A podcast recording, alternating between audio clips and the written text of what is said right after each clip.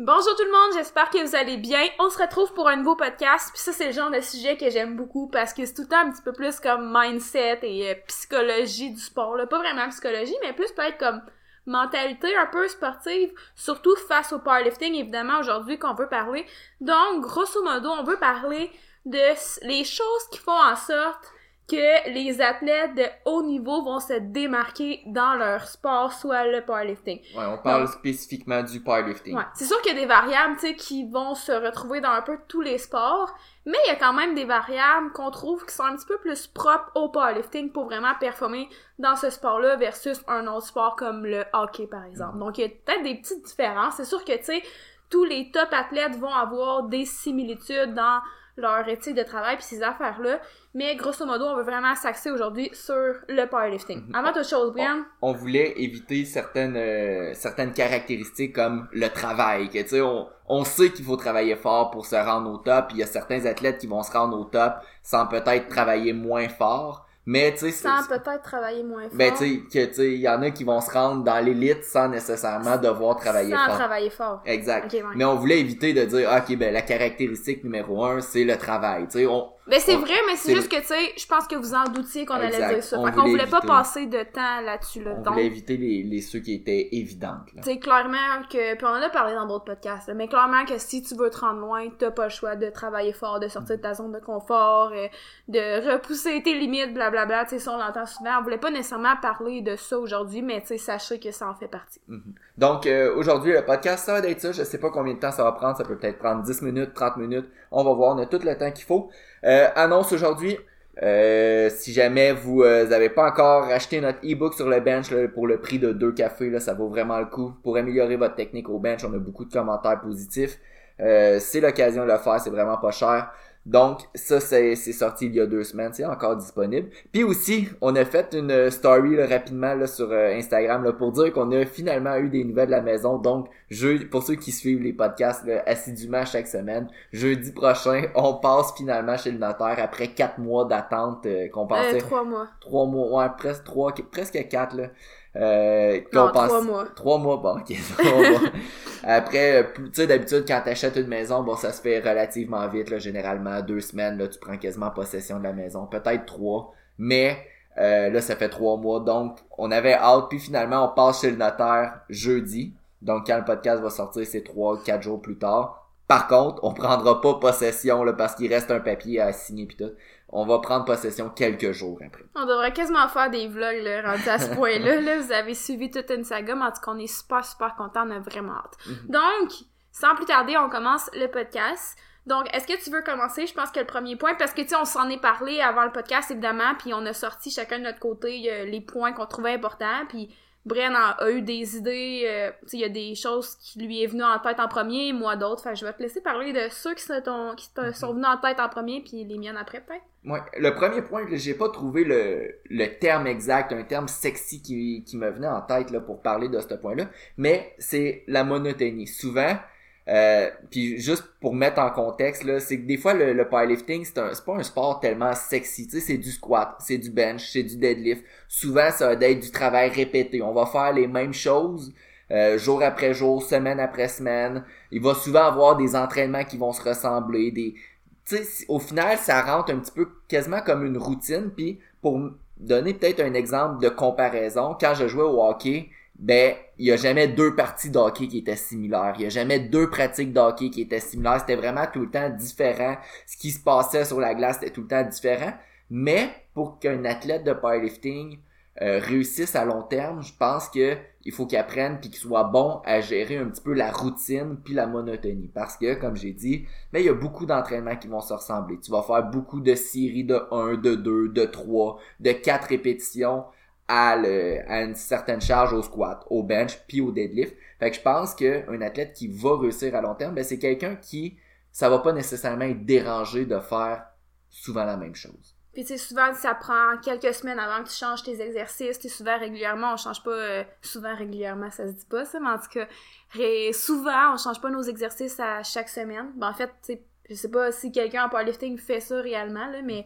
Tu sais, euh, habituellement, tu prends comme 3-4 semaines avant de varier tes exercices accessoires, puis comme tu dis, le squat, bench, deadlift, eux, ça reste pratiquement à l'année, donc c'est souvent la même chose. Tu sais, c'est pas tout le temps le même entraînement, ça se peut que les charges varient, ça se peut que les reps varient, mais les entraînements se ressemblent quand même beaucoup au bout de la ligne, fait que c'est sûr que si t'aimes pas faire euh, du squat, bench, deadlift, ou que, tu sais, après deux mois t'es écœuré, ben ça va être difficile de te rendre loin en powerlifting parce que t'as pas le choix de faire constamment du squat, Mhm. bench, deadlift pour progresser à ton meilleur, tu sais.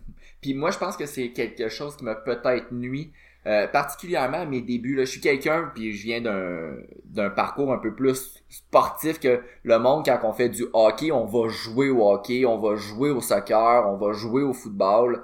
Donc, moi, tu sais, j'aime jouer, j'aime qu'il y ait du changement, qu'il y ait de la nouveauté. Donc, souvent, quand j'ai commencé le powerlifting, ben, j'étais comme, ah, ben là, je fais un mois de powerlifting, après ça, un mois de bodybuilding, après ça, un mois différent. Fait que ça, je pense que c'est quelque chose qui m'a nuit, le fait de pas faire, de pas, comme, de vouloir rester un petit peu dans la monotonie, puis de conserver, puis de, de garder les entraînements axés sur le squat, le bench, le deadlift en force. Donc, euh, c'est ça, c'était le point numéro un, là. Je pense que les athlètes qui vont, qui ont le peut-être plus de potentiel de, de se rendre loin en powerlifting, ils ont cette caractéristique-là de faire les mêmes mouvements Que similaires. ça leur dérange pas, puis Exact. même que ça le- les motive de faire ça, tu sais. Exact. Que, Super. Good. Deuxième, euh, deuxième point, euh, c'est, puis ça c'est, comme on a dit au début du podcast, il y a des points que ça s'applique à tous les sports, mais particulièrement, je pense le deuxième point, euh, plus au sport qu'il y a moins de talent d'impliquer. Donc le point, c'est la discipline dans le style de vie.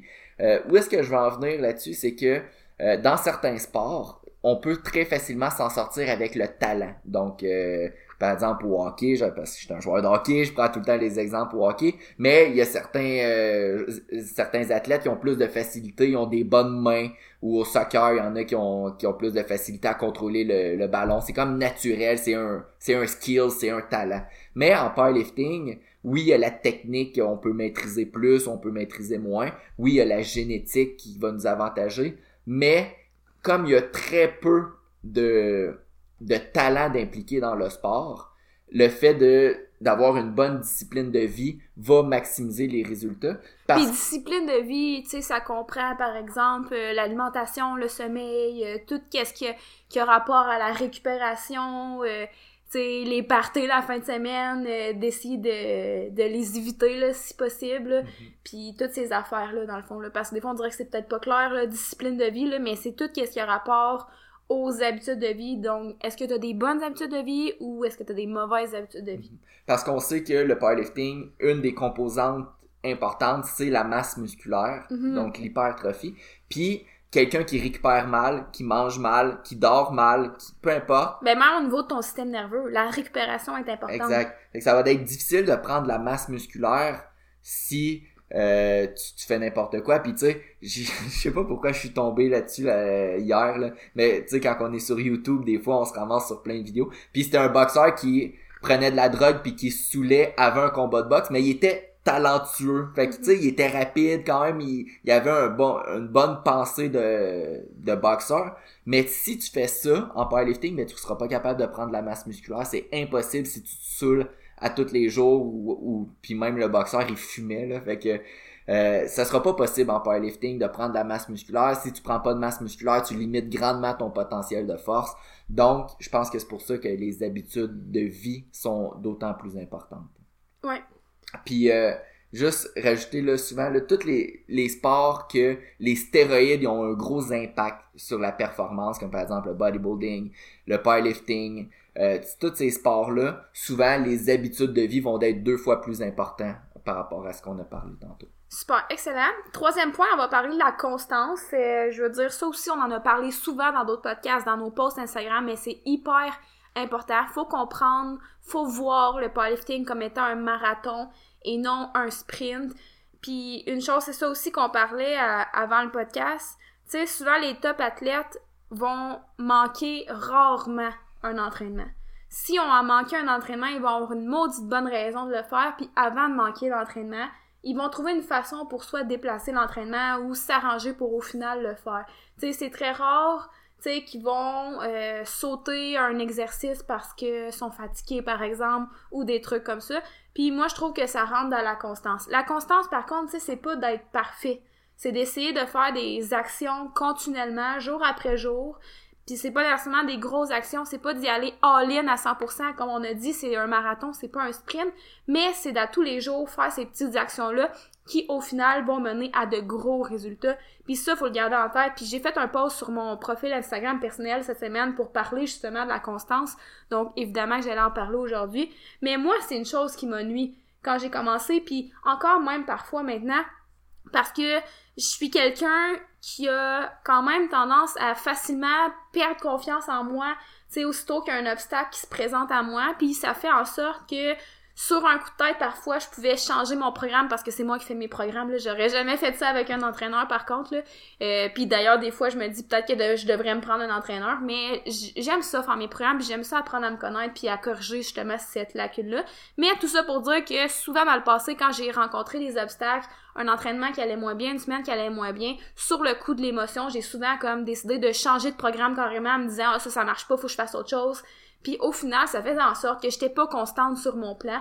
Puis probablement que ça m'a nu au bout de la ligne, que ça m'a ralenti parce que j'ai pas fait preuve de constance dû à un manque de confiance. Fait que tu sais, on va le chercher loin, puis on va en parler tantôt. La confiance, c'est aussi un point justement important pour ça, parce que si tu as confiance en ton programme, tu risques d'être plus constant. Si tu as confiance, tu risques aussi d'être plus motivé et plus assidu. Donc c'est comme trois variables qui sont super importantes si tu veux aller à un autre niveau dans tes performances. Mm-hmm. Puis on t'en a parlé un petit peu là, mais euh, le, le, powerlifting c'est vraiment un marathon et non un sprint. Puis au courant de ta carrière, tu vas avoir des blocs d'entraînement que pendant quatre semaines tu vas avoir l'impression que ta force diminue. Après ça, quatre autres semaines tu vas avoir l'impression que tu peux euh, battre tous tes records personnels. Puis après ça, quatre autres semaines tu vas peut-être te blesser ou peu importe. Puis ça va, ça sera jamais une progression linéaire, mais en étant constant, au moins tu t'assures généralement une progression à long terme.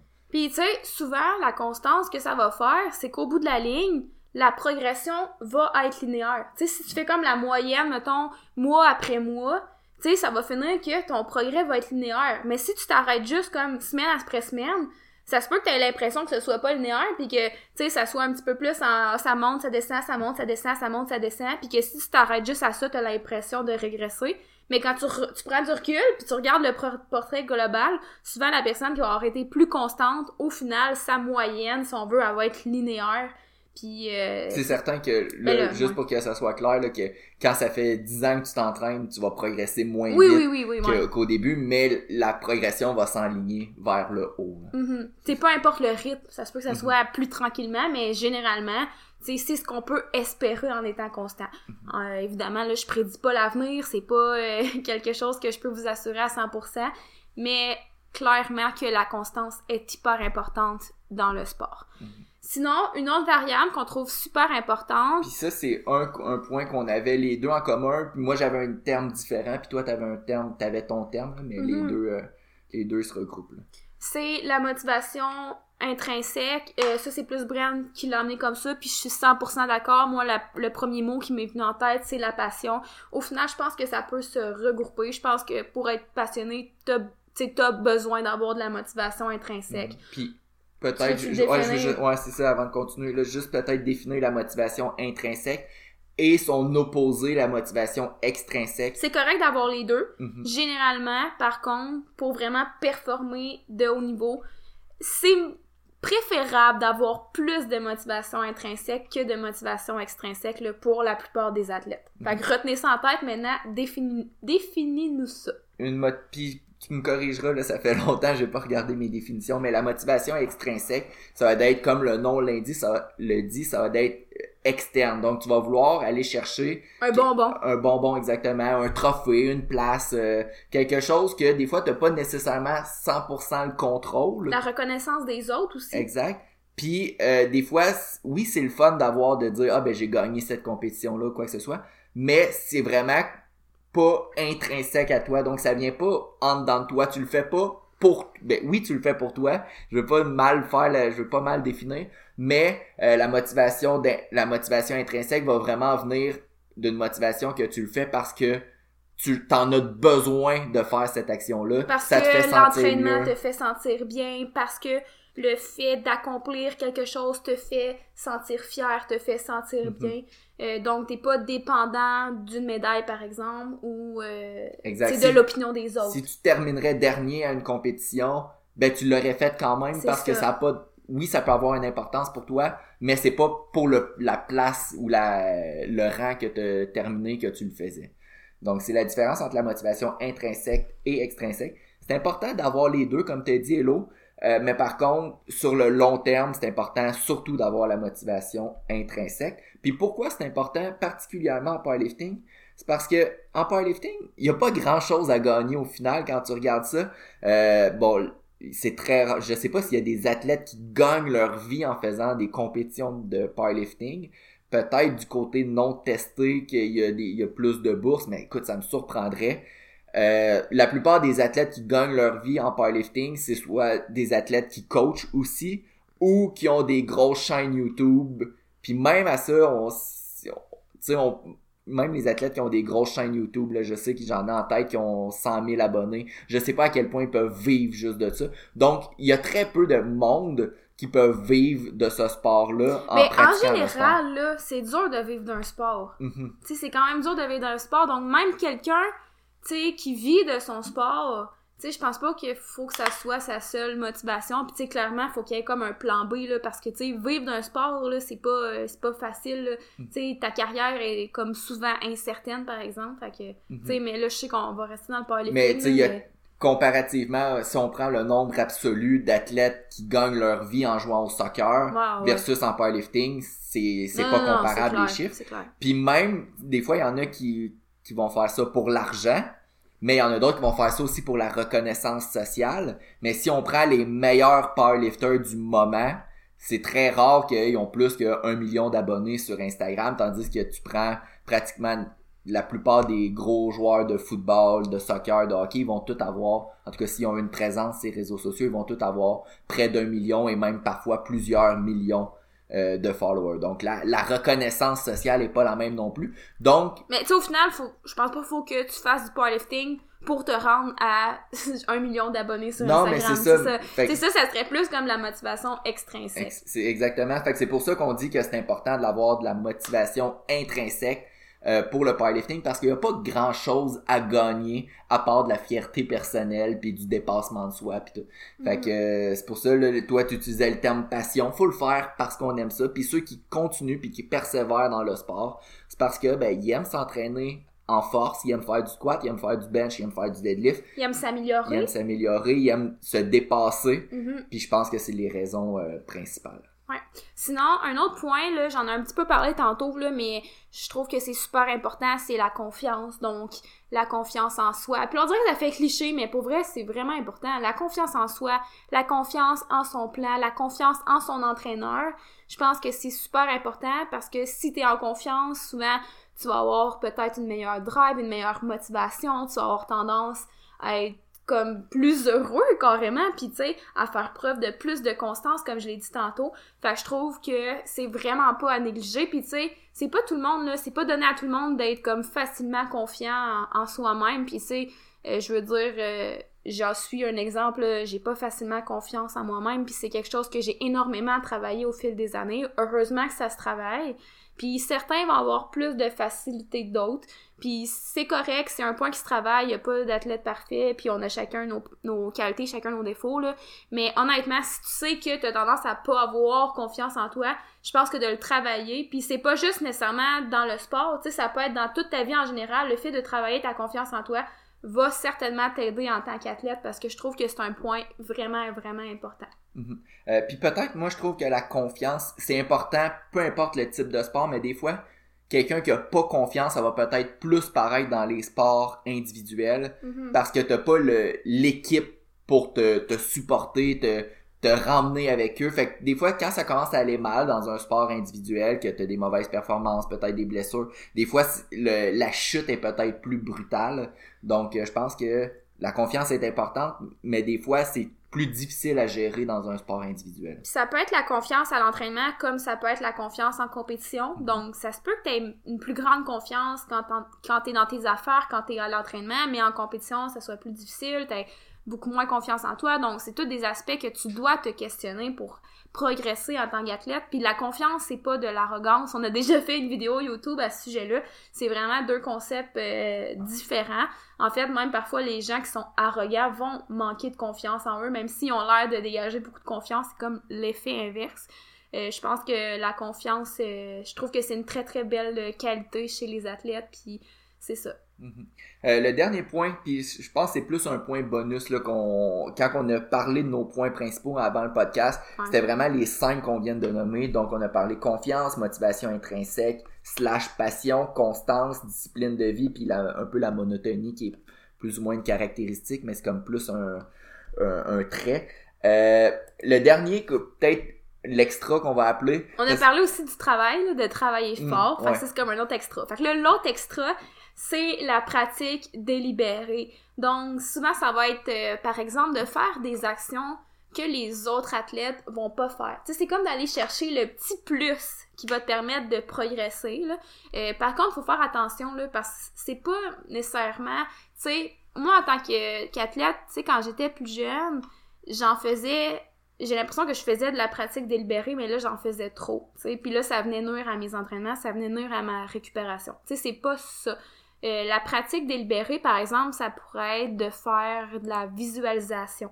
Donc, pour euh, t'aider à augmenter tes performances, par exemple. Ça pourrait être de faire, euh, tu sais, même genre de la méditation. Tu sais, c'est une personne qui a de la difficulté à gérer son stress, ça pourrait être une forme de pratique délibérée. Mais, tu sais, ça pourrait être de faire des étirements si tu as besoin de faire des étirements, mais c'est pas nécessairement de faire, mettons, un sixième entraînement pour te, en disant que yes, moi j'en fais plus que tout le monde. Sais, la pratique délibérée, là, j'ai comme pas la vraie définition, là, mais comme dans ma tête à moi, c'est de faire comme des petites actions de plus qui vont t'aider à progresser en tant qu'athlète, mais par contre, c'est pas non plus de comme d'en faire trop, tu en termes d'entraînement, si on veut. Parce que souvent, on entend nos pains, nos gains, euh, puis ces affaires-là, là, dans toute euh, la mentalité de la musculation, si on veut. Mais, comme on en a déjà parlé dans d'autres podcasts, travailler fort, ça veut pas dire d'en faire plus. Ça veut dire que tu fais ce que tu as à faire, tu travailles fort dans ce que tu as à faire, puis quand c'est terminé, c'est terminé tu, tu fais tes autres affaires, euh, tu manges bien, tu vas dormir et tout, mais t'essaies pas d'en faire plus, plus, plus. T'essaies pas de se rajouter une série à ton programme, de se rajouter un entraînement parce que, surtout si t'es un entraîneur, ben, tu le plan est fait pour que tu puisses atteindre des objectifs, puis c'est penser en conséquence de, tu sais, donc tout ce qui est volume, intensité, fréquence, spécificité, c'est penser en fonction de toi, euh, tes objectifs de quand tu vas atteindre tes objectifs et tout. Fait que tu sais, si t'en fais plus, ben ça peut te nuire parce que là, tu déroges du plan. Mhm. Donc, est-ce que c'était clair? Tu sais, la pratique délibérée, as-tu d'autres exemples que ben, la visualisation, les étirements? Pour euh? moi, la pratique délibérée, c'est quand tu fais quelque chose, tu le fais à 100%. Donc, euh, ce serait, ça serait une action qui est vraiment consciente, puis que, par exemple, tu fais tes échauffements au squat, puis t'es à 50%. Ben, oui, 50%, c'est facile, mais là, t'es au gym, puis chaque série, chaque répétition, qu'elle soit facile ou difficile, tu, tu y vas en étant 100% présent mentalement et physiquement. Mhm. Donc, de donner de l'importance à ce que tu fais, puis autant d'importance que tu sois en, échauffement que que tu sois à ta série la plus importante de la journée. Mhm, exact. Fait que c'est ça, quelqu'un qui va être capable d'accorder autant d'importance à toutes ces séries dans son entraînement puis de rester focus mhm. euh, va souvent avoir euh, des résultats exponentiellement plus important, je sais pas si ça se dit, mm. que quelqu'un qui fait euh, ses euh, quatre séries d'échauffement en, en, euh, mm-hmm. puis qui est qui est pas échauffé, puis là il arrive, puis là tout à coup il y a sa série importante, puis là c'est là qui est dedans. Genre la personne qui va avoir pris vraiment le temps puis l'énergie pour bien le faire va progresser plus long, plus mieux à long terme, c'est évident. Puis c'est pas non plus de se mettre dans un mode de compétition, tu sais, faut pas que tu sois tout le temps super intense autant que si t'étais en compétition parce qu'on est, tu sais, ça fait aussi l'effet inverse, tu vas te brûler. C'est important aussi de trouver un équilibre dans tout ça. Tu sais, je sais pas si t'es d'accord avec moi. Tu sais, toi, te crains peut-être un peu moins, mais moi, je sais que facilement, là, je peux augmenter mon levé d'au moins, là, j'ai pas calculé, là, honnêtement, mais au moins 5%, là, juste en me mettant une bonne musique qui me craint, là, puis en me mettant vraiment dedans, là. Mais si je fais ça, parce que je l'ai testé, si je fais ça sur plusieurs entraînements, à un moment donné, j'ai un gros drop, puis j'ai, je manque d'énergie, je manque de drive, puis mes entraînements vont moins bien. Je sais pas si tu me suis. Fait que, Ouais. tu sais, c'est quand même dur d'expliquer ça parce qu'on dirait que c'est comme d'en faire plus, mais en même temps, c'est de gérer tes C'est affaires. juste de mieux le faire. De mieux le faire. D'être plus conscient, puis d'être Mhm. plus présent quand on le fait. Puis de sélectionner aussi là, ce que tu veux faire comme pratique délibérée. Comme j'ai dit tantôt, la visualisation, tu sais, c'est pas quelque chose qui demande énormément d'énergie, ça va pas nuire à ta récupération.